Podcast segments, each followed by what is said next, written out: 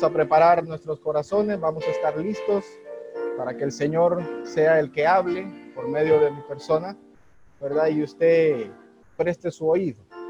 Voy a tratar de ser breve para que esto termine pronto, ¿verdad? Y necesito que ponga su atención. No sé si está en, en, en, pantalla el versículo, ¿sí? Vamos a estar con el versículo en pantalla. Perfecto. Eh, jueces 13, jueces 13, hermano, jueces 13, capítulo 13, 13, 3 y 5, 13, 3 y 5 para que los jóvenes que tienen su Biblia nos sigan en lectura, ¿verdad? Nos sigan en lectura y voy a, voy a empezar a leer. Usted sígame ahí, dice, a esta mujer apareció el ángel de Jehová y le dijo, he aquí que tú eres estéril y nunca has tenido hijos, pero concebirás y darás a luz un hijo.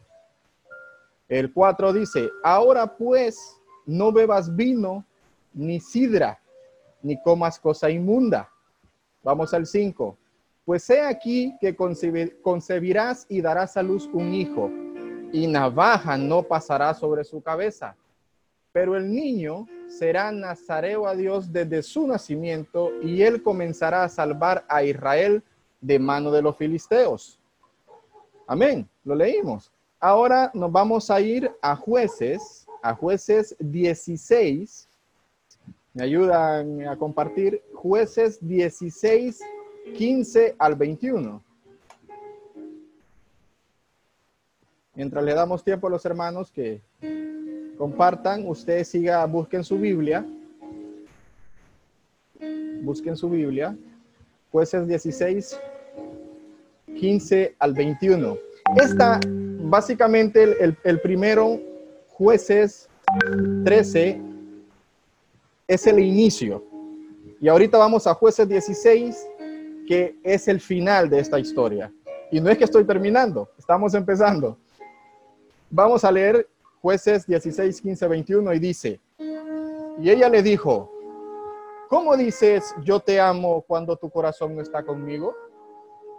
Ya me has engañado tres veces y no me has descubierto aún en qué consiste tu gran fuerza. Y aconteció que presionándole ella cada día con sus palabras e importunándole, su alma fue reducida a mortal angustia. El 17. Le descubrió pues todo su corazón y le dijo, nunca a mi cabeza llegó navaja, porque yo soy nazareo de Dios, desde el vientre de mi madre. Yo me imagino a Sansón así bien, bueno, por si no saben, estamos hablando de Sansón. Pero yo me imagino a Sansón así bien grandón, ¿verdad? Así, eh, con ese bozarrón así bien fornido, fortachón, no lo sé, o tal vez era un cuerpo normal, pero tenía una fuerza sobrehumana y me lo decía, eh, nunca a mi cabeza llegó navaja. Me, me, lo imagino hablando así un poco, un poco torpe, ¿verdad? Porque yo soy nazareo de Dios desde el vientre de mi madre. Ahora dice él, si yo fuere rapado, mi fuerza se apartará de mí y me debilitaré y seré como todos los hombres. El 18, viendo Dalila, ay, ahí ya se vino, hoy sí ya caímos, ¿quién? ¿De qué estamos? Vino Dalila, que él había descubierto todo su corazón, envió a llamar a los principales de los filisteos diciendo, venid esta vez porque él me ha descubierto todo su corazón. Y los principales de los filisteos vinieron a ella trayendo a ella el dinero, el pago por el cual había eh, accedido eh, estar con Sansón. Y el 19 dice, y ella hizo que él se durmiese en sus rodillas y llamó a un hombre, quien le rapó las siete guedejas de su cabeza. O sea, son esas trenzas. Me lo imagino tipo Bob Marley, con, sus, con sus trenzas por ahí. Entonces, eh, mandaron a llamar a un hombre que le rapara, ¿verdad?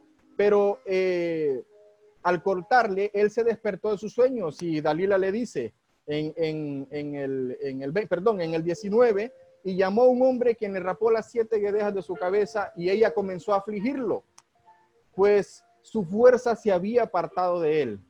Y le dijo en el 20, Sansón, los filisteos sobre ti.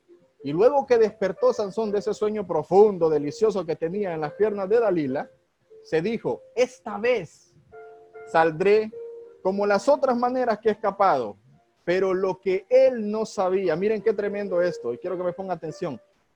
Pero lo que él no sabía es que Jehová ya se había apartado de él. Mas los filisteos, el 21, le echaron mano y le sacaron los ojos y le llevaron a Gaza y le ataron con cadenas para que moliese en la cárcel. Qué impresionante historia. Usted dirá, hermano, estoy cansado de escuchar la historia de Sansón. Yo ya la he escuchado muchas veces y yo ya sé para dónde va. Pero quiero que usted me preste atención, porque la historia que les vengo a contar basado en la Biblia es una historia que usted y yo tenemos que volver a escuchar o tal vez usted no la ha escuchado. Si usted es nuevo, bienvenido. Esta es una historia de hace muchos años y que quiero que usted ponga atención. ¡Wow! ¡Qué historia! ¿no? ¿Se imaginan?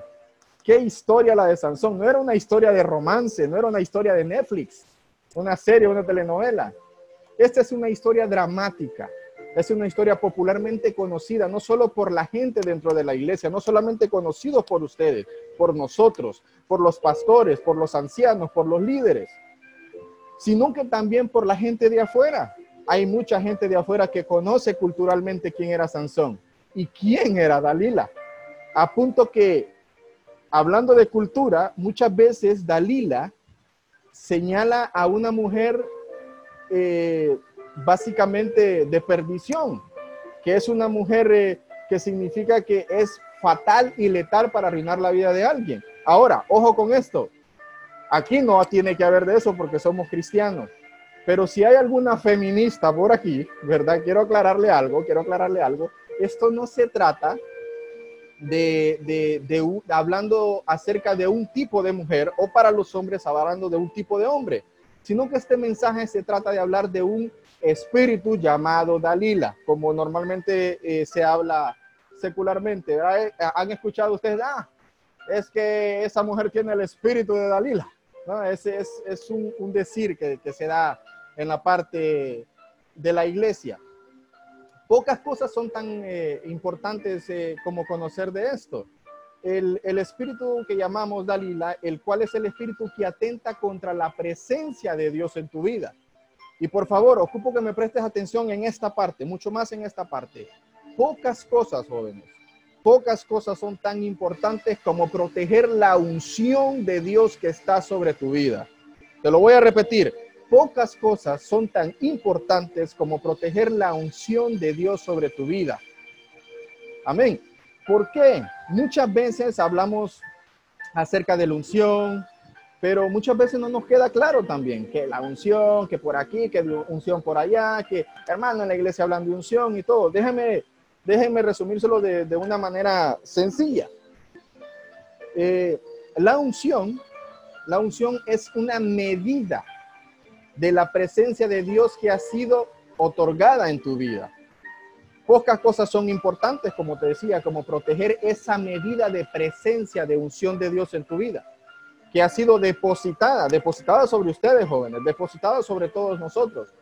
Dios te ha llamado para algo único y tiene un, diseño especial para tu vida y te ha dado un trabajo de proteger esa unción y es responsabilidad tuya, ¿verdad? De la historia de Sansón aprendemos lo que significa recibir una gran medida de unción, para no saber protegerla al punto de que llegas a perderla. Hay que tener mucho cuidado con esto. La historia de Sansón comienza de una manera emocionante. Yo me atrevería a decir que tiene un comienzo mesiánico, con, eh, ¿verdad? Eh, básicamente tipo, tipo Mesías en aquel momento que era, era un salvador, era un protector, era alguien que venía. Imagínense que eh, un ángel se le aparece a una mujer estéril y le dice, vas a concebir en tu vientre un niño milagroso. Y este niño desde el momento de su nacimiento estará consagrado para los planes míos y será dotado de un poder, de una fuerza que hará temblar al, eh, a los enemigos de Israel. O sea, no era nada Superman, no era nada Goku para los que conocen de Goku. no eran nada e, esos superhéroes que nos prestan de Marvel o de DC Comics. Él se convertiría en un libertador del, pueblo de Dios. Y uno lee esta historia y va a estar tremenda, dice uno, y va a leer versículo tras versículo y la historia va de ascenso en ascenso, en ascenso, y uno sigue leyendo y va de ascenso en ascenso, pero finalmente es cuando nos damos cuenta que en la historia de Sansón va de descenso en descenso en descenso, hasta que nos damos cuenta que viene en un estado vergonzoso y totalmente lamentable. Con, con Sansón, perdón, recostado en eh, eh, su cabeza en las rodillas de una mujer filistea llamada Dalila, poniendo su cabello, el cabello en ese era el símbolo de su unción y la puso en las piernas, en las manos del enemigo, que era Dalila. Ahora, la tragedia de la historia de Sansón se resume en las palabras que él mismo declaró, ¿verdad? Que él dijo, si me cortas el pelo, ¿verdad? Para que lo vaya a nuestra adaptación, si me cortas el pelo, me debilitaré y seré como todos los hombres comunes y corrientes. ¿Sabes cuál fue la gran tragedia de la historia de Sansón? Es ver cómo un hombre que fue destinado a ser único, oigan bien, a ser único, se convirtió en uno como todos los demás hombres. Lo que me recuerda de esta frase, que quien transgrede principios, cancela promesas. Y esto, aunque muchos me puedan decir, sí, las promesas de Dios son irrevocables, sí, es cierto, pero la otra parte del, del contrato dice que son condicionales básicamente. Y quien transgrede los principios cancela las promesas de Dios en su vida. Lo recibieron en el tip de que dio Dani. Por ejemplo, que ustedes van a empezar a orar para que le dé larguras de días, que le dé bendición. Y si usted no honra a sus padres, no lo va a obtener. Entonces, hay una condición ahí. Usted va a tener largura de días y va a ser bendecido, pero honra a sus padres. Amén. Entonces, quien transgrede principios cancela promesas. Y esto fue lo que ocurrió en la vida de Sansón. Y nos puede ocurrir a ti, a mí, a quien sea. Ahora, yo quiero ser amable con Sansón, porque la mayoría de personas que hablamos de Sansón, que se predica de Sansón, o pastores, predicadores, ancianos, póngale el título que usted quiera. Muchas veces le tiramos leña al pobre Sansón, ¿sí o no? Ese Sansón se ha sufrido. ¿verdad? entre comillas, pero ojo con esto, no estoy justificando a Sansón porque mire, vamos a verlo desde el punto de Sansón, cómo se sentía Sansón en ese momento. El pobre Sansón, como les digo, quiero intentar eh, comprenderlo y ayúdenme ustedes a comprenderlo. Eh, al ser eh, Sansón joven, no tuvo que haber sido fácil para él, como para usted que hoy en día es joven, no es fácil. Para Sansón no fue fácil ser joven Y, realmente eh, eh, todos los jóvenes queremos encajar socialmente. Imagínense en Sansón cómo se encontró con esa contradicción en su corazón. Él se dio cuenta de que ser destinado para algo especial implica vivir de forma especial. Lo que la Biblia define como la consagración del nazareato, ¿verdad? Porque él era nazareo. Él tenía que, básicamente definirse en esa parte y destinarse para implicar a vivir de forma especial, ¿verdad? No tengo tiempo para hablarte mucho del, del, del nazariato, de los nazareos, este tipo de cosas que como era antes, pero fíjense bien, el, el nazareo era alguien que se entregaba a los propósitos de Dios y se apartaba su vida para entregarla al servicio de Dios, a cultivar la presencia de Dios, a proteger el llamado de Dios a favor del propósito de Dios para el mundo. Y los nazarenos tenían al menos tres famosas restricciones en su compromiso. La primera de ellas es que los nazarenos no podían tocar nada que estuviese muerto. El segundo, ¿verdad? No podía beber nada que tuviese alcohol. Y en tercero, no podían cortarse el cabello. Esos tres, esas tres leyes las tenía Sansón, ¿verdad? Ahora imagínense que a Sansón siendo un joven y de repente en esa maravillosa época, siendo uh, niños, ¿se imaginan a Sansón siendo niño? No existía el TikTok, no existía el Instagram, el Facebook, las redes sociales, las tablets, el celular. Imagínense él en ese, en ese, en ese tiempo, ¿qué hacían los niños para pasarla bien? ¿verdad? A los mayorcitos de edad que estamos aquí, ¿qué hacíamos nosotros cuando éramos niños? Que no teníamos este tipo de tecnologías, que no teníamos esos juguetes modernos o nuestros padres nos tenían para, para poder satisfacer un juguete de ese momento. ¿Qué hacíamos? Asustábamos a las niñas, las correteábamos, agarrábamos animales muertos, se las queríamos tirar y eso era nuestra manera de jugar, ¿verdad? Y entonces imagínense ustedes que, que Sansón estaba ahí ¿verdad? Y los amigos se venían y le decían, Sansón, mira, tenemos un ratón muerto, vamos a tirárselo a las niñas. Y Sansón les decía, ah, eh, les decía Sansón, eh, no, no, no, es que miren, tengo cosas que hacer, vayan ustedes, vayan ustedes, yo ah, desde aquí lo voy a ver, pero vayan ustedes. Entonces se imaginan los niños, ¿verdad? Que ahora le llaman el bullying, ¿verdad? Pero se imaginan cómo lo molestaban, ¡Hey, Sansón! El santurrón, el, el, el santón, el que se la tira de no sé qué, entonces Sansón se apartaba, ¿verdad? Imagínense ustedes a Sansón cuando termina sus estudios secundarios o de la universidad, ¿verdad?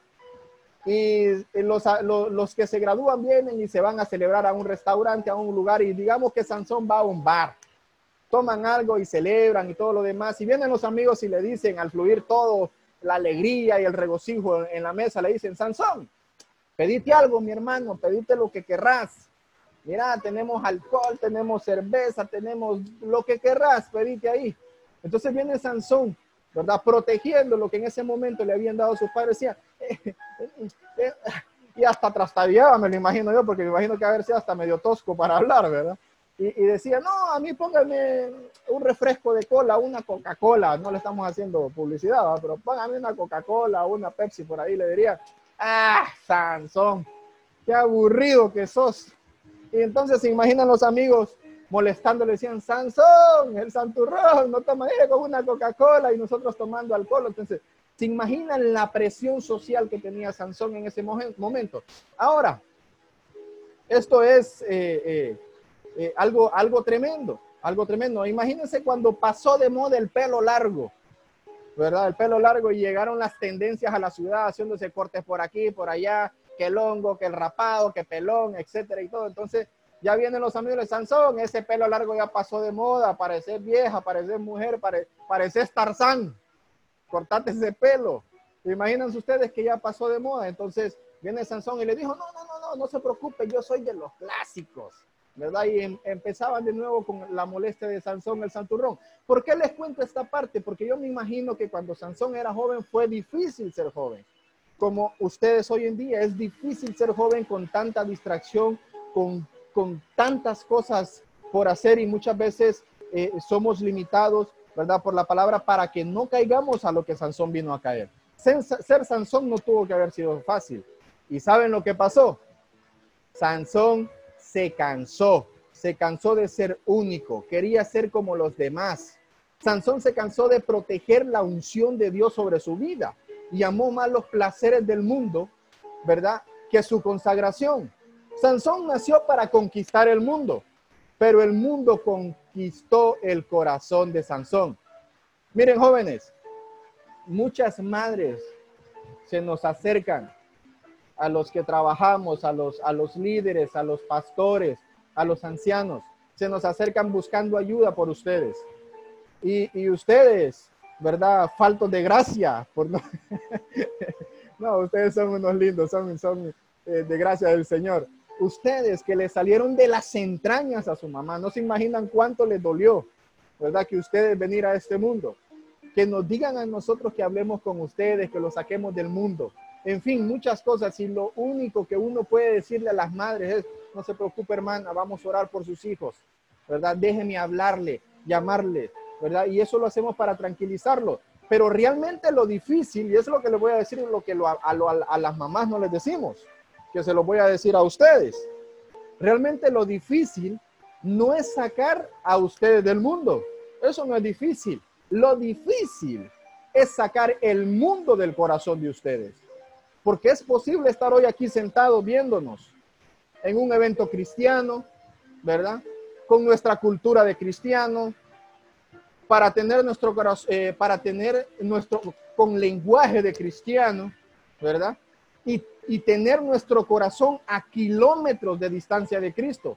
poseído por cualquier cosa que no sea de Dios, como por ejemplo música, gastar el tiempo en redes sociales, pornografía, alcohol, drogas, sexo, entre muchas cosas más. Sansón estaba en el lugar correcto, pero tenía su corazón en el lugar incorrecto. Y de la historia de Sansón aprendemos que recibir la unción es un milagro. Me ayuda eh, producción a compartir la primera imagen. Sansón estaba en el lugar correcto, pero tenía su corazón en el lugar incorrecto. La historia de Sansón aprendemos que recibir la unción es un regalo, pero mantenerla es la responsabilidad de cada uno de nosotros. Yo me imagino que Dios tenía un diseño para la vida de Sansón al estilo conquistador, libertador del pueblo, porque para eso había sido llamado. Imagínense ustedes en esa imagen ahí, Sansón todo fortachón con la quijada de ese burro, ¿verdad? Fuerte. El, Dios le tenía algo preparado a Sansón, eh, eh, eh, algo para conquistar. Compartime, compártame la segunda imagen. Yo me imagino a Sansón así, fortachón, ¿verdad? de esos bravucones que defendían el pueblo del Señor, que defendían los planes del Señor. Así, miren, tipo, no, era así, ¿verdad? Pero yo me, yo me lo imagino así, así medio, medio a lo medio, medio fornido, medio macizo, como decimos por ahí, ¿verdad? Nuestro lenguaje. Amén. Entonces, eh, eh, imagínense eh, así, me imagino que Dios tenía ese plan en la vida de Sansón. Pero, ¿qué creen ustedes? ¿Qué creen ustedes? ¿Verdad? Él había sido puesto para conquistar reinos, matar bestias salvajes, hacer temblar a la imperio de los filisteos. Pero ¿qué creen? Sansón tenía otra manera de, pensar. Y, me comparten la, la, tercera imagen, por favor, la que les pedí. Miren, algunos de aquí se van a reír con esta imagen que les voy a compartir. Confirmen, confirmen. Miren, Sansón quería su tele, así, al estilo Pasión de Gavilanes. Yo, con, Dalila, él quería eh, tener esa, esa eh, yo me lo imagino así de telenovela, él se quería ver así, va, no, yo no me quiero ver como conquistador, me quiero ver con este romance con la Dalila, al estilo, al estilo novela mexicana. Pero bueno, imagínense ustedes, ¿qué, qué pasa, qué pasa en, la, en la vida de Sansón? Este hombre que debía conquistar a los filisteos, sus enemigos, al final de la historia lo vemos recostado a los pies de, la, de Dalila poniendo su cabello, el símbolo de asunción, como les repito, en las manos del enemigo. Sansón había sido destinado para ser único, pero decidió convertirse en uno más como todos los demás hombres de la tierra. Un hombre que estaba vendiendo su llamado por besitos con pasiones temporales con Dalila. ojo con esto. Yo me imagino que Dalila no haber sido fea, hermanos. Dalila haber sido, eh, como decimos hoy en día, así, espectáculo como todas las que tenemos aquí de preciosas y de bonitas. Esa Dalila no haber sido fea. Esa Dalila me la imagino yo que para que, y, me imagino el Sansón, eh, eh, como lo querían dominar, como lo querían destruir, le pusieron la más bonita y como no iba a caer. Sansón, ¿verdad? Con los besitos y pasiones estando con Dalila, yo te voy a decir algo. Dios no ha dado una generación excepcional, joven pero nos ha tocado vivir en los momentos más emocionantes, más intensos y más peligrosos de la historia de la humanidad. Muy probablemente todos los que estamos aquí seamos la generación que vea la segunda venida del Señor. Nos está preparando para un tiempo único. Estos son los últimos tiempos. Dios ha puesto sobre nosotros una unción capaz. Y miren lo que voy a decir una palabra fuerte. Dios ha puesto una unción capaz de hacer temblar de hacer temblar a los espíritus, a los enemigos, al infierno si es posible, y hacer aplaudir al cielo. Una unción para sanar, una unción para liberar, una unción para confrontar las fuerzas del mar, una unción para llevar a este mundo a un encuentro con el Señor. Para llevar a esta generación a la única verdad, que guiados por el poder del Espíritu Santo, llegaremos a un encuentro con nuestro Señor Jesucristo. Pero algunos de los que estamos aquí, estamos jugando, estamos jugando a recostarnos en las piernas de Dalila. ¿verdad? Estamos confiando en ella, poniendo la unción que Dios ha puesto en nosotros en las manos de ella. Hoy tiene que ocurrir algo definitivo en la vida de ustedes, en la vida nuestra. Hoy hay que terminar con esa mujer y vamos a terminar con Dalila hoy. ¿Qué significa Dalila en la Biblia? Mírenlo, curiosamente en la Biblia los nombres bíblicos tienen significados, hasta significados hasta proféticos, pues, eh, eh, eh, significados preciosos, algo otros significados destructivos. Y miren lo que significa Dalila en la Biblia traducida al español. Una de sus traducciones es debilidad. Oigan bien, una de ellas es debilidad. Otra traducción, ¿verdad? De otro diccionario dice que era una mujer coqueta. Otra dice, otro diccionario dice que la que tiene la llave. E, eso me, llamó mucho la atención que Dalila significa la que tiene la llave. Otro significa deseo. En otra significado, ahí mismo decía la que vacila. La que vacila. Y una que me llamó la atención, que es un lenguaje que dice la que languidece. Languidece. Eso significa perder el espíritu o la energía. Te la voy a cambiar. Perder el Espíritu Santo de Dios en la vida tuya, perder la unción en la vida tuya. Ahora, ¿no les parece curioso que cómo era posible derribar al hombre más fuerte de la historia en ese momento? Los filisteos no podían. Intentaron una y mil maneras y no pudieron derribarlo en ese momento. Ahora, ¿cómo derribamos al hombre más fuerte de la historia? Dándole pequeñitos sorbos de veneno en los labios de una mujer llamada debilidad. Es decir, un hombre aparentemente invencible fue vencido por su propio capricho ilícito. Y si tú lees bien la Biblia desde la primera página hasta la última, vas a ver que se repite un patrón en la mayoría de, hombres que fueron vencidos, ¿verdad? Eh, que aparentemente eran invencibles, mejor dicho, ¿verdad? Por ejemplo, como David ¿Quién, no conoce a David? ¿Quién no conoce a Sansón? ¿Quién no conoce a Salomón? Que ellos no fueron vencidos por gigantes ni ejércitos impetuosos o bestias salvajes, sino que fueron vencidos por sus propios caprichos ilícitos. David, por ejemplo, por encapricharse con una mujer casada, le era prohibido y él se encaprichó con una mujer casada. Y esto le vino una, se devastó en su vida, tuvo grandes consecuencias. Por ejemplo, en el caso de, pongamos eh, a, Salomón, ¿verdad? Por el que Salomón vivía de, manera eh, de no privarse de un solo placer en la vida. Todos los caprichos que él quería, él, él, los satisfacía porque era el rey Salomón y era, era un hombre sabio. ¿Verdad? Como le repetiría de, de, David por, por una mujer casada. Y en el caso de Sansón, por querer ser más como uno de los demás. Todos estos hombres fueron vencidos por, por caprichos, por pasiones. Ahora, Dalila es un capricho ilícito, puede ser un capricho ilícito en, tu vida. Y quiero decirte algo, Dalila es un veneno lento.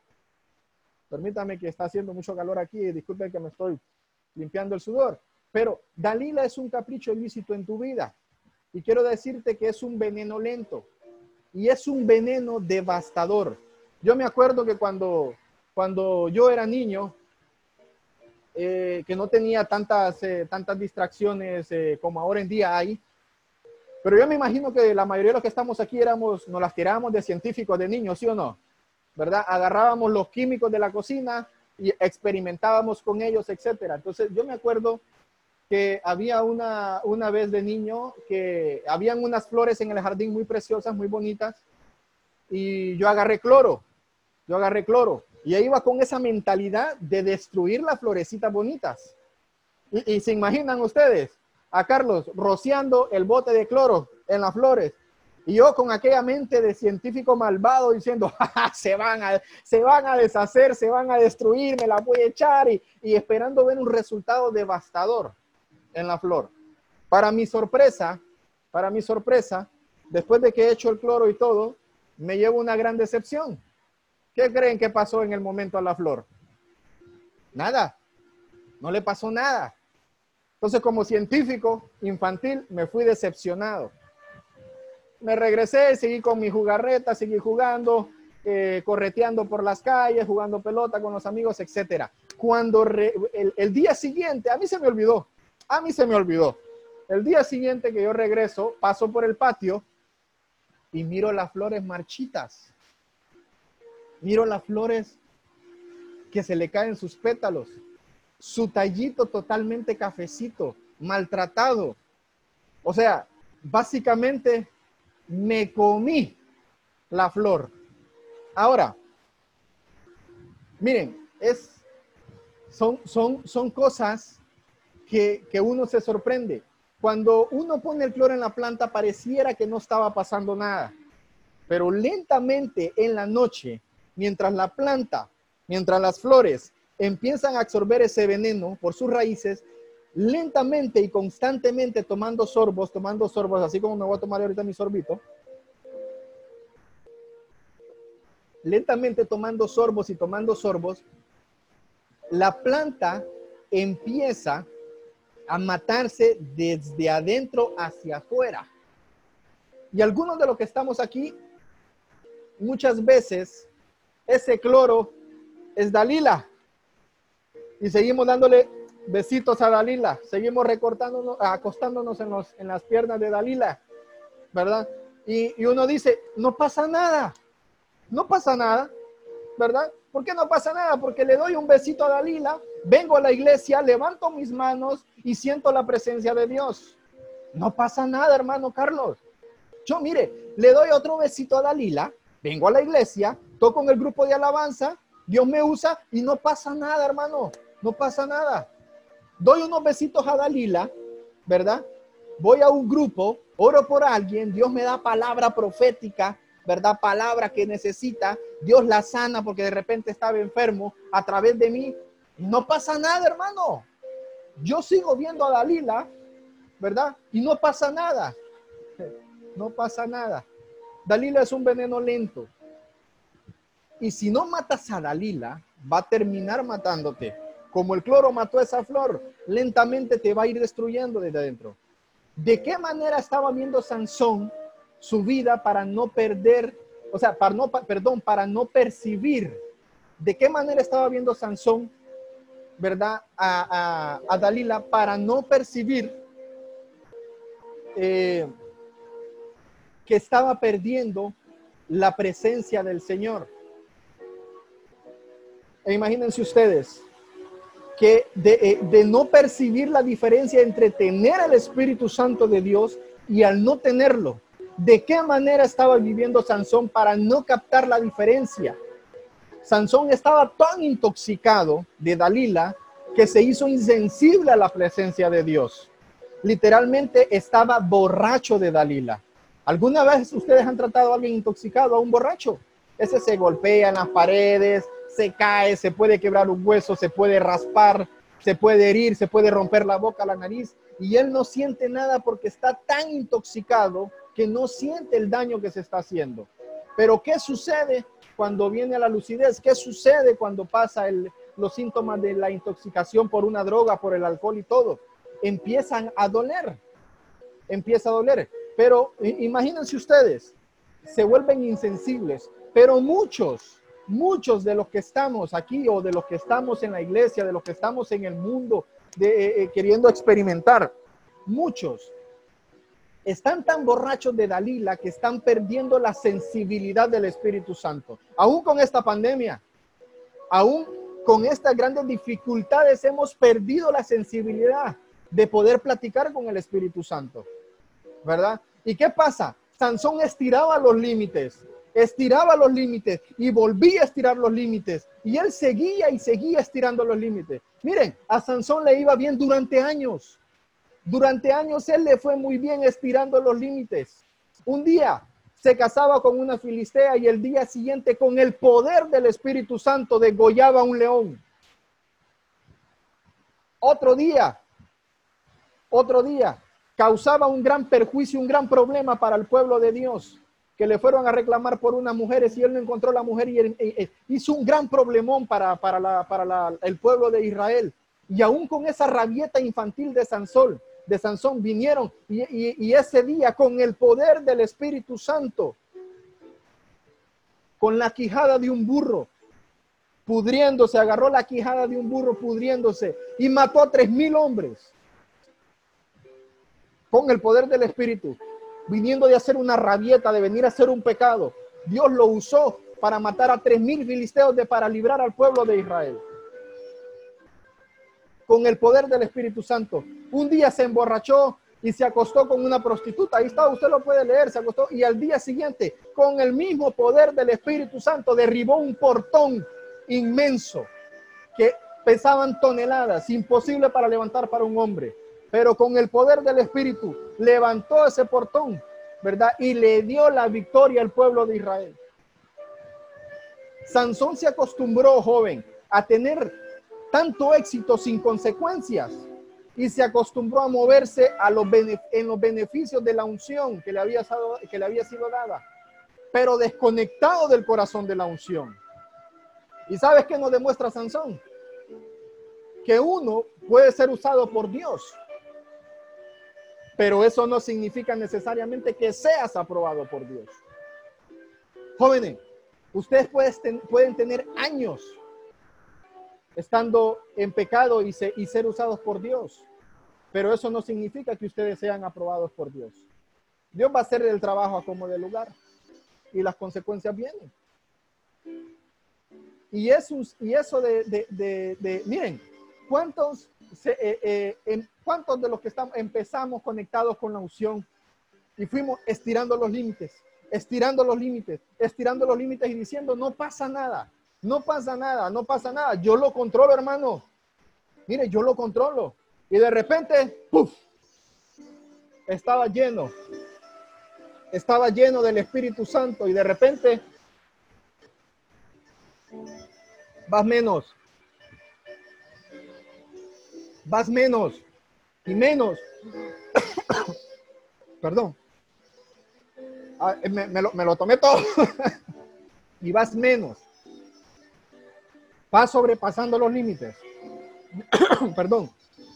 Estirándolo, estirándolo, estirándolo. Y el Espíritu Santo de repente se te fue porque tú pensaste que controlabas la situación. Y sigues en esas mecánicas y en los trabajos de la iglesia y haciendo aquí, buscando, sí que voy allá para que mi mamá me mire, me siento allá y me distraigo y voy a la iglesia, ¿verdad? Y todo. Y estás alejado de la presencia de Dios. Hay muchos que dicen, yo tengo controlado a Dalila, a Dalila, hermano, perdón. Ella me ama. Te ama.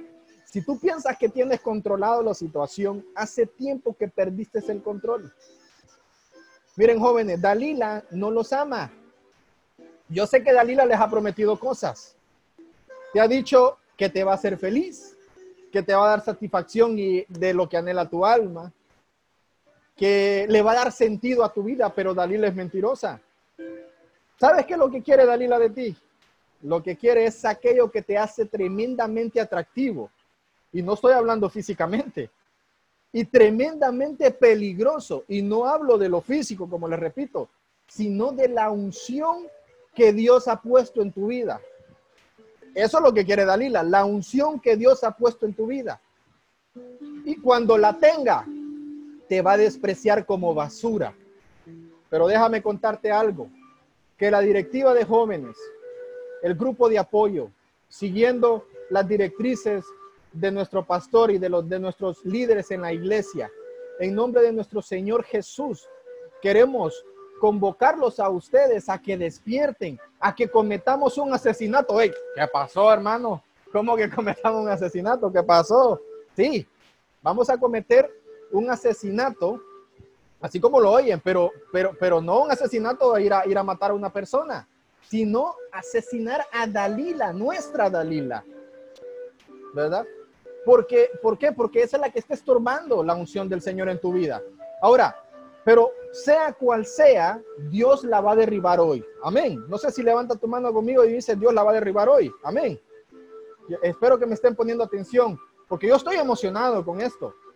Esto, esto, esto a mí me hace, me, hace eh, eh, sentir eh, emocionado porque el Señor está haciendo un despertar en nuestras vidas. Dalila puede tener muchos rostros, ¿verdad? en tu vida, Dalila puede ser una, una seducción que te promete placer, pero que termina robándote la unción. Dalila tiene muchos rostros. Y ojo con esto, escúchame con esto. Dalila puede tener el rostro de la pornografía.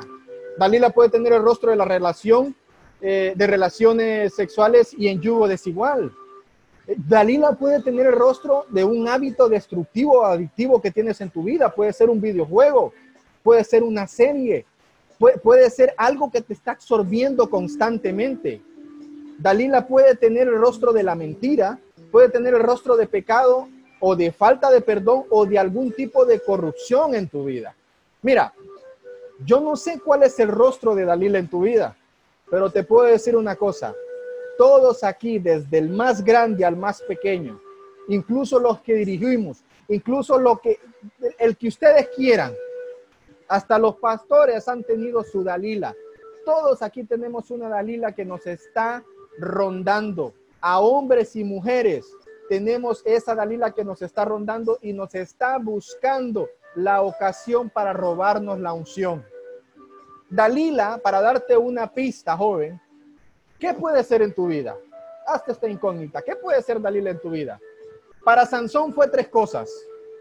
Préstame atención en esto. Para Sansón fue tres cosas. Ya estoy llegando al final de esto, ya estoy terminando. Para Sansón, Dalila fue tres cosas. Dalila, en primer lugar, era algo prohibido. Era algo prohibido. Dios había dado una orden muy específica al pueblo de Israel le había dicho, no te unas con emocionalmente con personas que forman parte de otros pueblos extranjeros. Aquí cuando nos hablan del yugo desigual también. Y Dalila era filistea, era de otro pueblo, era de otra raza. Eran enemigos del pueblo que era Sansón. Por tanto, Sansón y Dalila era algo prohibido, algo prohibido que le valió y le dio exactamente igual transgredir ese principio a Sansón. ¿Todo por qué? Por un deseo ilícito. Mi pregunta, mi, pregunta es, ¿por qué deseo estás transgrediendo la ley de Dios en tu vida, joven? Y tú sabes de lo que estoy hablando y, no, y, estoy entrando en terreno prohibido, porque eh, eh, les, quiero que se hagan un, un autoexamen, un análisis. O sea, ¿Qué deseo está transgrediendo la vida de Dios en tu vida? El número dos, Dalila era un refugio de placer. Siempre que vemos la historia de Sansón y Dalila, que le hemos escuchado, nos las han contado, es una historia romántica. Se imaginan a Dalila paseando, perdón, a Sansón y Dalila agarrados de la mano paseando por el parque, pero no, no, no es así. Eso no es así. El, el contexto oculto es que está lleno de lascivia con Sansón y Dalila siempre centrados en relaciones sexuales, porque para Sansón Dalila no era algo serio, joven. Dalila era un refugio de placer. Como les decía, Dalila haber sido una mujer muy bonita, una mujer de muy buen parecer. Era algo en lo que buscaba liberar su mente, relajarse y buscar un poco de satisfacción. Ahora, mi pregunta para ti es la siguiente. Para ti, ¿cuál es tu refugio de placer? cuando estás solo, cuando estás en casa, cuando estás en el trabajo, cuando estás a sola? ¿Qué es aquello en cuanto tienes un día malo y estás deseando llegar a la casa para meterte en esa cosa, para lograr un poquito de placer en tu vida? Que cuando el día te ha ido maravillosamente bien, deseas llegar a la casa para meterte en esa cosa y darte pues un caprichito por haberlo hecho bien o, alguien, eh, no sé, ¿alguien aquí me está entendiendo lo que estoy hablando? ¿Me están entendiendo jóvenes? Amén. Y por último, la tercera, Dalila era una obsesión, una obsesión que ciega, porque mira, cuando tú le dices a Dalila el secreto de la fuerza, el secreto de lo que atenta contra tu vida, y se lo dices una y otra vez y una y otra vez, sabiendo, sabiendo tú que, que se lo dices tantas veces y Dalila te sigue haciendo lo mismo, hay dos cosas. O hay que hacer, hay que ser muy, muy eh, escaso de, pensamiento, ¿verdad? O realmente está ciego para decirle una cuarta vez a Dalila, ¿verdad? Y, y, que Dalila cometa la atrocidad que hacía. ¿Cuántas veces traicionó Dalila a Sansón y Sansón seguía cayendo en las piernas de ella? ¿Por qué? Porque Sansón estaba ciego. Y me ayudas a compartir la última imagen, hermano. Sansón estaba ciego, como la imagen que te van a presentar ahorita. Sansón estaba ciego. Ahora, ¿por qué? Porque Dalila lo cegaba a pesar de que ella lo traicionaba en repetidas ocasiones. Y él siempre lo decía, ¿por qué? Porque él estaba ciego. Sansón estaba ciego. Entonces, es, es, es, increíble, es increíble que muchas veces nosotros no nos damos cuenta. Y mi pregunta para ti esta noche es la siguiente, y ya termino con esto. ¿Qué te está cegando en tu vida? ¿Qué te tiene ciego que estás perdiendo la unción? Miren, yo no sé ustedes, pero yo aquí donde estoy, yo siento presencia. Yo siento que hay muchas cosas en mi vida que me han cegado. La gente importante en tu vida te dice, tu mamá, tu papá, tus primos, el pastor, los ancianos te dicen, joven, despierta, ¿qué te pasa? ¿No ves que estás arruinando tu vida? ¿No ves que Dalila te está robando la pasión y te está matando? Y tú dices, no lo veo, no lo veo y sigues intentándolo. ¿Por qué? porque estás ciego. Dalila te ha quitado la unción. Yo te invito, señorita, que te pongas tu velo, ponte tu velo, vamos a orar. Vamos a prepararnos para orar. Quise ser breve para que me entendieran. Dalila nos quiere destruir. Yo no sé cuál es tu Dalila. Pero yo quiero que ahí donde estás tú, si estás con tu cámara encendida, qué bien. Si la tienes apagada y quieres más intimidad, está bien, no hay problema. Pero yo quiero que cierres tus ojos y traigas a tu mente cuál es la Dalila que te está evitando seguir subiendo en la presencia del Señor. Yo quiero que traigas esa Dalila a tu vida, a tu mente, y se la pongas en las manos al Señor. Y la vamos a entregar hoy. Hoy tenemos que asesinarla. Hoy se tiene que ir de nuestra vida. No podemos seguir cayendo y cayendo en tropezando en la misma piedra, joven. Este tiempo hay que correr. Cristo viene pronto y viene por una iglesia sin mancha, sin arruga, él viene por ti, que estés puro con tus vestiduras blancas, sin mancha. Inclina tu rostro y vamos a pedir desde aquí. Los líderes que están en esta, en, esta transmisión, por favor, yo necesito que ahí donde esté, usted extienda su mano por cada uno de los jóvenes que están ahí. Extienda su mano y los ponemos en el nombre de Jesús. Oremos, Señor, en el nombre de Jesús, Señor. Mira estos jóvenes que están aquí en este lugar. Yo te lo pongo en tus manos, Señor. Somos débiles, Señor. Somos jóvenes. Como Sansón tenemos distracciones. Como Sansón tenemos deseos. Tenemos deseos de nuestra carne. Hacemos los deseos de la carne, aunque queremos hacer los tuyos, Señor. Lo que tú nos mandas, nuestra carne nos traiciona.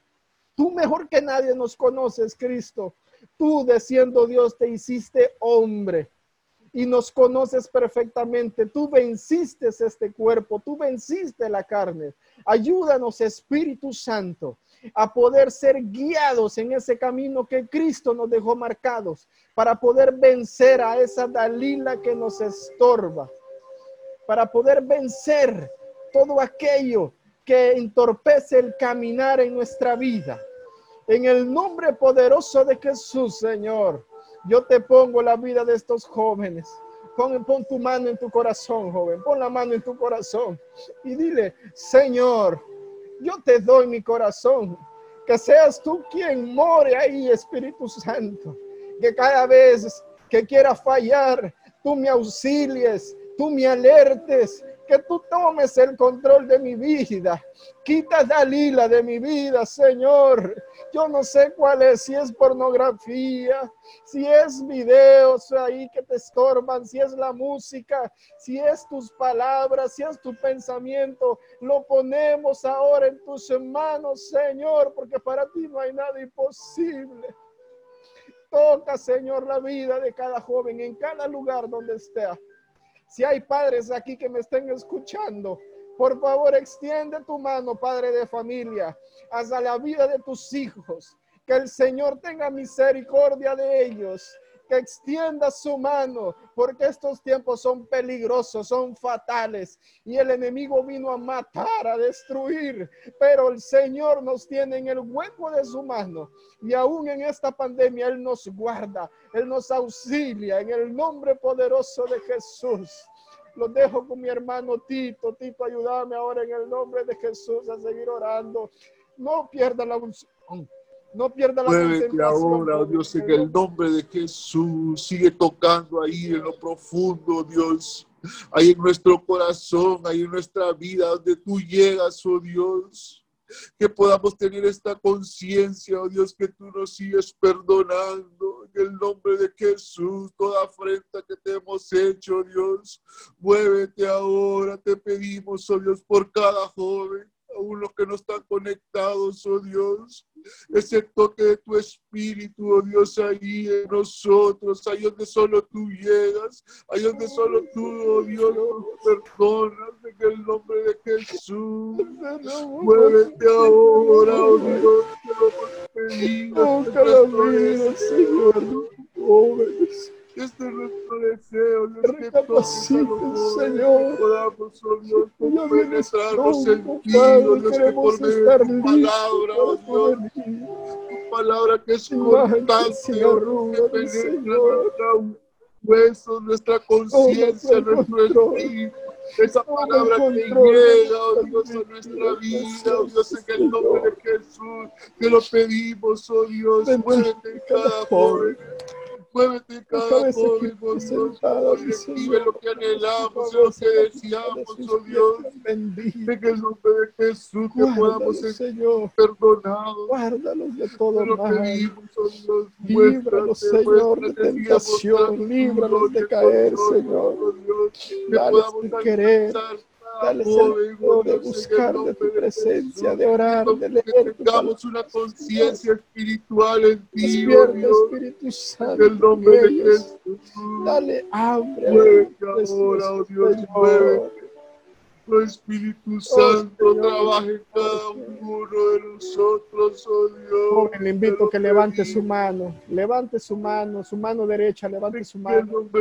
Gracias, Señor. Levante su mano derecha y diga, gracias, Señor. por tu Gracias, oh visita". Dios. Gracias, No sé si usted sintió la unción y la presencia del. Señor. Yo aquí la sentí. Creo que hay muchos aquí que damos gracias. Señor. Gracias por tu grande amor y Gracias, misericordia. Señor. Gracias, Gracias, Señor. Yo pongo la vida de estos jóvenes, Señor, en tus manos. Desde el más grande hasta el más pequeño, los bendecimos desde su cabeza la planta de sus pies, Señor. Guárdalos en su, en, en su salida y en su entrada, que así como van, así vengan sanos y salvos, Señor, en el nombre poderoso de Jesús. Gracias, Señor. Gracias, Señor. Amén y amén. No sé si tienen algún comentario, alguna aportación, hermanos. Si no sé si tenemos eh, hermanos, eh, los líderes, si quieren aportar algo, quieren anexar algo, alguna curiosidad, alguna incógnita, joven, tienen la libertad de, de- de poder eh, hablar, pueden abrir su micrófono, poder hablar, aportar, preguntar. Esta es una reunión juvenil. Si se fijan, fuimos, tratamos de ser breves, concisos, precisos y y esperamos hayan entendido. No sé, quiero escuchar a alguno de ustedes, eh, si entendió, si le pareció, ¿verdad? Porque queremos seguir compartiendo este tipo de contenidos con ustedes, eh, que sean entendibles y para poder mejorar. No sé, Tito, si tenés algo que aportar, mientras si alguno, alguien más quiera aportar algo por ahí. También, Carlos, muy importante lo que se está hablando y yo creo que, que es una palabra que Dios nos quiere hablar a nosotros y queremos que todos los jóvenes pues puedan involucrar, invitar a otros para que podamos alcanzar ese número, por lo menos todo nuestro grupo de jóvenes de la Iglesia Central, que podamos estar anuentes pues para estos cultos y que no se pierdan porque es de una gran bendición. Amén. Y que podamos también atesorar esa palabra en nuestro corazón pues y, y pedirle al Señor que la podamos poner por obra. Amén. Amén. Amén, amén. Eh, ¿Alguien más por ahí? Eh, Noé, Eder. A, joven, tengan la libertad. Si usted quiere preguntar algo, quiere anexar algo, quiere aportar, tiene alguna curiosidad o, si tienen la intención de que se trate un tema en específico para poder ayudarles, sería, sería importante. Queremos eh, poder compartir con ustedes, como les repito, contenido eh, que sea para el, momentos actuales, momentos actuales, dificultades que de repente en mi tiempo las dificultades eran, eh, similares o, eh, diferentes y en estos tiempos hay muchas más dificultades, hay muchas más distracciones y queremos saber cómo se sienten en, este tipo de reuniones, ¿verdad? no sé, ¿alguien más quiere aportar? Yo quiero de opinar algo. Amén.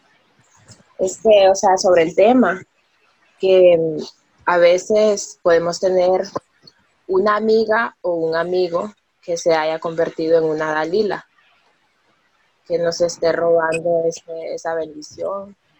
Y, o sea, muchas veces pensamos que el pecado está en las relaciones sexuales o, en situaciones que no solo ahí, pues, existen también en, las, con las personas que nos relacionamos como amistades, por ejemplo solamente.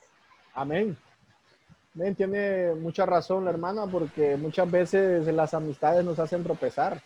Yo les ponía el, ejemplo de Sansón cuando, cuando de repente, siendo el joven, ¿verdad? Lo querían de repente incitar a tomar bebidas, a ir a un lugar indebido, a hacer cosas indebidas.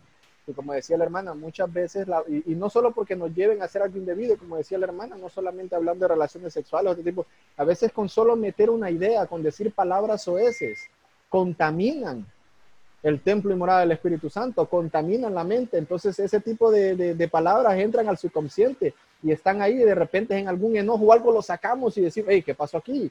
Entonces, porque muchas veces nos contaminamos de, eh, eh, por andar de repente con amistad. miren, podrán ser amigos de infancia y todo, pero miren jóvenes, si ese amigo les hace caer, si ese amigo les está haciendo fallar y esa puede ser su Dalila, hay que dejarlo. Hay que dejarlo porque el Señor, el Señor quiere eh, eh, capacitarlos, el Señor quiere santificarlos, el Señor quiere una iglesia sin mancha y sin arruga. Amén. No sé si alguien más, excelente aportación, me felicito. Ven hermanos, Dios les bendiga. Amén. Eh, algo importante que, que, mencionaba Carlos, que me parece que debemos de tomar muy en cuenta, es que, y como lo mencionaba la hermana también, eh, Dalila puede presentarse de muchas formas y muchas veces lo relacionamos eh, con pecado, con pornografía, con, con pecados que, que, se pueden identificar fácilmente. Pero Dalila como tal se puede presentar también como bien lo decía la hermana, que las amistades que no cristianas que nos apartan de Dios, em, el trabajo, si el trabajo nos aparta de Dios, puede ser eh, una, una, forma de Dalila. Este, nuestras metas y sueños, si bien es cierto, es muy importante tener metas y sueños, pero si esto nos apartan de, la presencia del Señor, si nos apartan de, buscar de Dios, puede ser eh, una Dalila. Y eh, una de las cosas que, que, vimos en la historia de Sansón es que no estuvo eh, sobrio, ¿verdad? Que se dejó embriagar del, del, pecado y de las veces que, todas las veces que falló. Y me lleva al versículo de Primera de Pedro, capítulo 5, versículo 8, dice, sed sobrio y velad porque vuestro adversario, el diablo, como león rugiente, anda alrededor buscando a quien devorar. Así que eh, nosotros, hermanos, tenemos que estar sobrios, sometidos eh, en la presencia del Señor. No es con nuestras propias fuerzas que vamos a hacerle eh, frente a la tentación, no es con nuestras propias fuerzas que vamos a hacerle frente al pecado, sino es sometiéndonos. El versículo dice, en el versículo 9 dice, al cual resistir firmes en la fe sometidos, ¿verdad?, en el Señor. Así que es muy importante estar sobrios, hermanos, el, enemigo, el adversario, el Señor lo reprenda, utiliza muchas artimañas para poder eh, embriagarnos, ¿verdad? Y, poder quitarnos eh, del enfoque que es buscar de, la presencia del Señor. Amén, amén, gloria a Dios, gloria a Dios, gracias, excelente aportación, Noé. Eh, vi que alguien levantó la mano, Isaac, levantaste la mano, ¿querías aportar algo? Sí, Carlos, eh, más que todo lo que, lo que entendí, y, tengo una media incógnita ahí, eh, que es bien, es bien importante identificar lo, lo, lo, que estabas eh, comunicando a través de, de, la palabra por, por, medio de este Sansón, de que Dios tenía un propósito con él desde, desde un inicio, un propósito grande, al momento de darle un talento, al momento de darle la fuerza que le dio, él tenía un propósito con él. Y es importante nosotros como jóvenes identificar la Dalila que, que nos pueda hacer caer, porque vamos a derrumbar todo el propósito que tiene el Señor con nosotros. Y lo que me, me, me, me hace reflexionar, y, lo, y, y, te consulto, Carlos, que dice que Dios se apartó de, de Sansón. Y es tan fuerte y, me, y me llama tanto la atención de que llegue, lleguemos a ese tal punto, pues si podemos llegar a ese tal punto de que Dios aparte la vista de nuestras vidas. Eso es lo que quería aportar y, quería, y que quería que entráramos en, reflexión todos.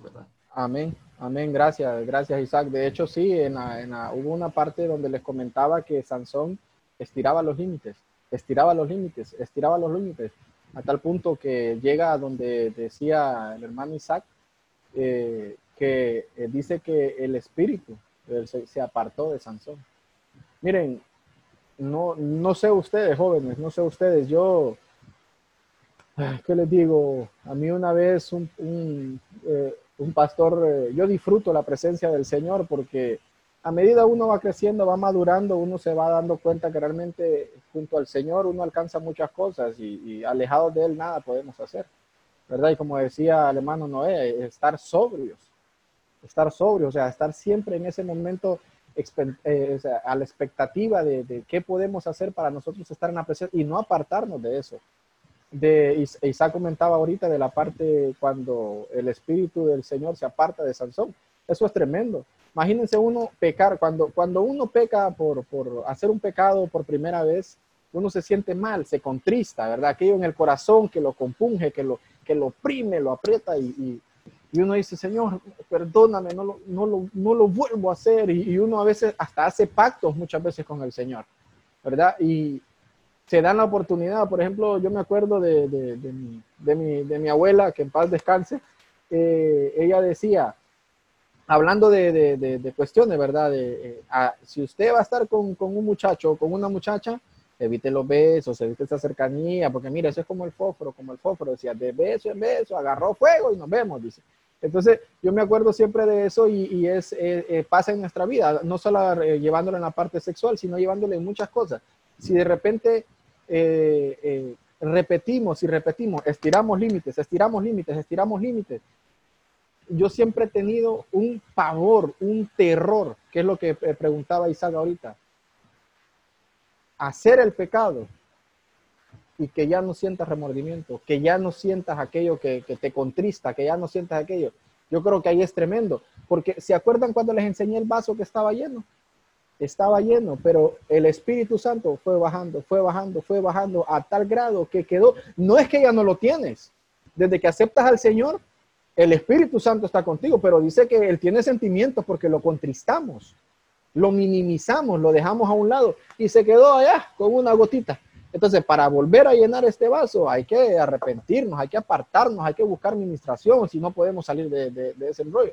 Pero es tremendo llegar a pensar, y yo creo que Isaac, eh, creo que te pasó lo mismo que me pasó a mí cuando cuando yo leí esa parte y el Espíritu de Dios se alejó de Sansón. Tremendo. Y ojo con esto, que el final, eh, mientras digo lo último, porque la hermana Mercedes, eh, Mercedes levantó la mano para que después ella haga su, aportación, eh, que la última parte de Sansón, cuando le sacan los ojos, él quedó ciego, quedó sin fuerza, quedó nada, ¿verdad? Y cómo Dios le perdona y hace lo demás, pero ¿qué sucedió? ¿Cuál fue el fin de Sansón? Cuando lo ponen entre Dice que la Biblia que mató más filisteos de los que nunca había matado en ese lugar. Pero ¿qué sucedió cuando él está ahí? Sansón murió con los filisteos. ¿Verdad? El, la paga de todo ese pecado, la paga de todo eso, o sea, fue morir también. Cierto de, pertenencia a este país lo tenía. Bueno, eh, le escuchamos, hermana Mercedes.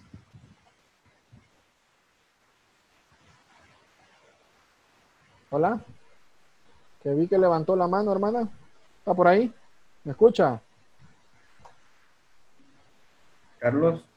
Sí. Tal vez antes de que participe la hermana Mercedes, eh, referente al punto que, mencionaba Isaac, eh, creo que es mucho, es muy importante la, actitud como cristianos que tomamos ante, ante los errores que cometemos, a las veces que fallamos o, o las veces que cometemos pecados eh, creo que hay, hay diferencia en, cuanto a la actitud que tomó Sansón, las veces que falló, ¿verdad? Creo que tomó a menos eh, eh, lo que estaba haciendo. Y muy importante lo que mencionaba Carlos, que nosotros como cristianos, las veces que fallamos, la actitud es el, el, el, contentamiento de espíritu, ¿verdad? El, Espíritu Santo nos, en nosotros nos hace sentir mal ante el pecado. que creo que es muy importante esa parte Sansón, eh, esa actitud que tenía eh, eh, de falta de importancia ante las cosas de Dios, lo llevó a, dice la historia, que lo llevó a ser esclavo, ¿verdad? Tantas veces cometió pecado que lo llevó a ser esclavo de los filisteos. Entonces, nosotros tenemos que tener mucho cuidado como hijos de Dios, como cristianos, de tomar a menos las veces que fallamos y que no nos vaya a llevar esto a ser esclavos del pecado, esclavos del mundo que es lo que anda buscando eh, el enemigo, apartarnos del Señor. Tenemos que tener muy en cuenta eso. Amén, amén. Gloria a Dios. Eh, hermana Mercedes está por ahí, que vi que levantó la mano. Este es el tercer y último llamado. No sé si alguien más quiere aportar, hermanos. Realmente que las aportaciones que hemos tenido son importantísimas. Alguien de, los, de, los, de la hermana Miel. Escuchamos. Dios les bendiga. Em, pues considero que eh, nosotros como jóvenes, bueno, como todos acá, debemos tomar una actitud como lo era la actitud de David, porque em, es mentira que digamos que no vamos a pecar, ¿verdad? Porque todos los días lo hacemos. Pero la actitud de David era ir, presentarse delante del Señor y pedirle perdón por lo que hacía y no volverlo a hacer. Porque era lo que usted mencionaba, hermano Carlos, que muchas veces pecamos, nos sentimos mal, pero lo seguimos haciendo. Después nuestro corazón llega a sentirse frío y no, no, se pierde nuestra comunión con el Señor. Entonces, me gusta bastante la actitud de David porque aunque pecaba, se arrepentía y no lo volvía a hacer. Solamente. Amén. Es, es, es increíble. Realmente en esas partes de, de, David a mí me impresiona también que cómo él eh, era eh, eh, al corazón del Señor, ¿verdad? Y lo que decía la hermana Miel, o sea, es, es arrepentirse, arrepentir, el Señor va a perdonar, el Señor lo va a perdonar. Pero eh, aparte de ese perdón es apartarse de ese pecado, no volver a caer en ese pecado, porque si no, pues estamos repitiendo lo mismo. Hola, Carlos. Ah, ah, ah, ajá, sí, dígame. Eh, creo que eh, tomando lo que dijo la hermana Miel ahorita y haciendo un match o un plus, podemos unirlo con el el versículo que nos leyó Isaac al principio. Dice, acerquémonos pues confiadamente al trono de la gracia del Señor para hallar el oportuno socorro. Entonces, eh, em, podemos unir, traer aquello que, que mencionó Isaac y unirlo ahorita con lo que estamos hablando.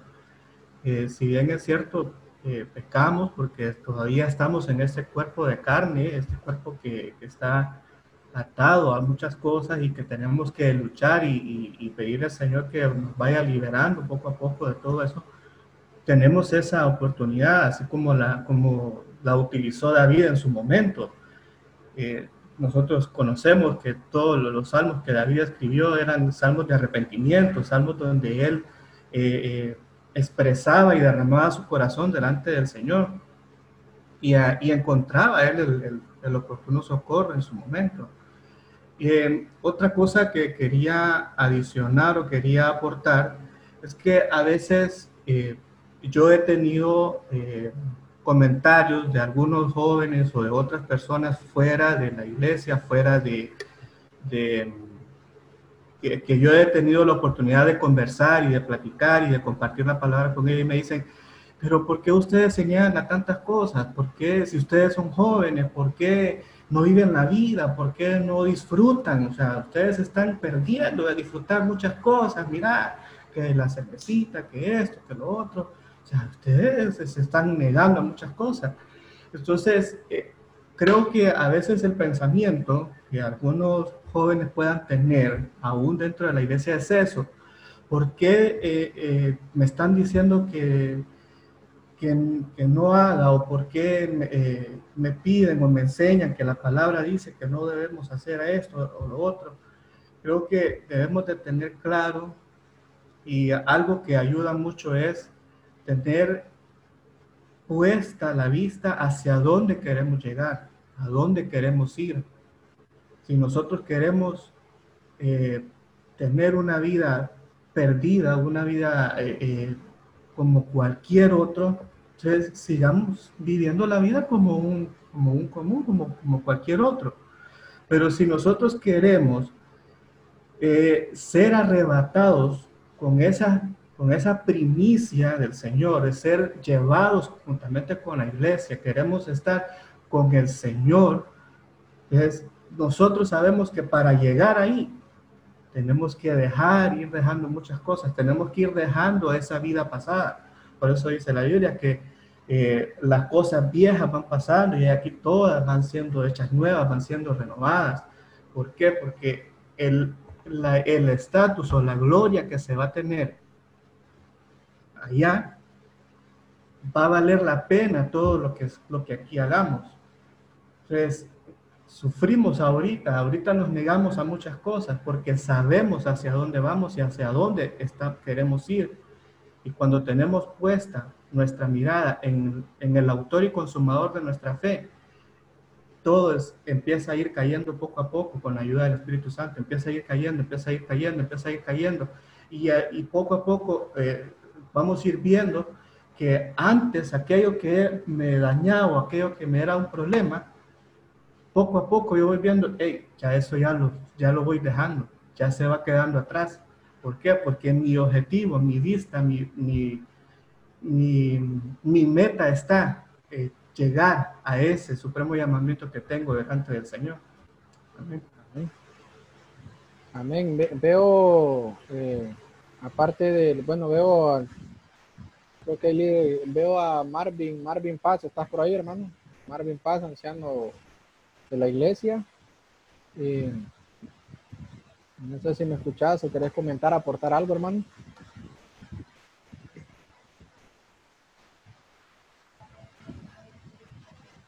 Creo que no escucha. Carlos, Dios te bendiga. Ah, ok.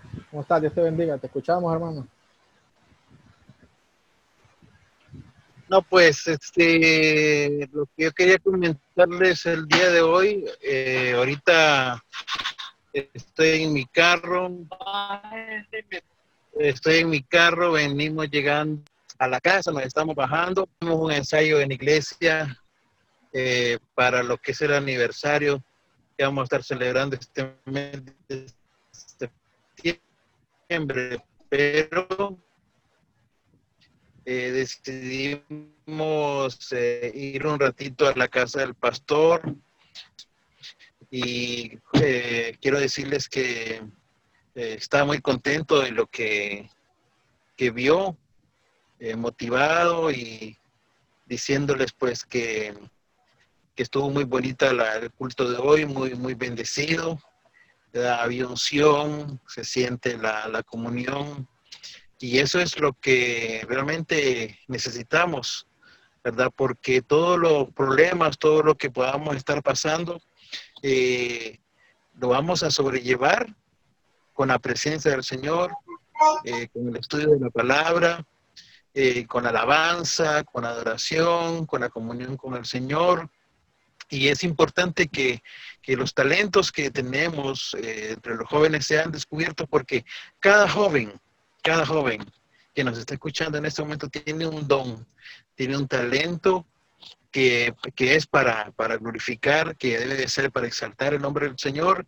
Y bueno, estamos contentos de, de lo que está sucediendo, ¿verdad? Eh, con los jóvenes, porque miramos pues que, que, que hay palabra, que Dios los quiere usar, Predicando, exponiendo la palabra, en alabanza, en adoración, testificando, que a pesar de estar eh, padeciendo en este tiempo de, de, pandemia, este tiempo de mucho dolor, porque eh, pues eh, no, no, estamos exentos de que, que llegue el virus o, siempre, pues, de alguna manera u otra, en economía somos afectados de diferentes maneras, somos afectados, pero eh, solo con la presencia del Señor, solo con el Señor, muy, muy bendecido este día, ¿verdad? Que lo compartimos con, con mi papá, con el pastor y, y, pues desde su casa estuvimos un tiempo muy, muy bonito con ustedes.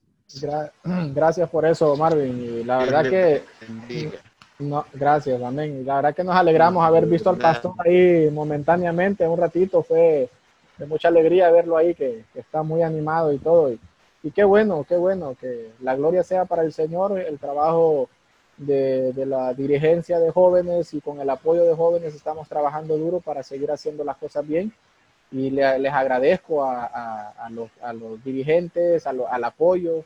Y si usted quiere ser parte, usted tiene la puerta abierta, hermanos, tiene la puerta abierta. Y eh, si ha sido de mucha bendición también esta transmisión para usted, háganoslo saber también, ¿verdad? En, en, por el mismo medio, por las mismas redes sociales, ¿verdad? En privado, como usted quiera.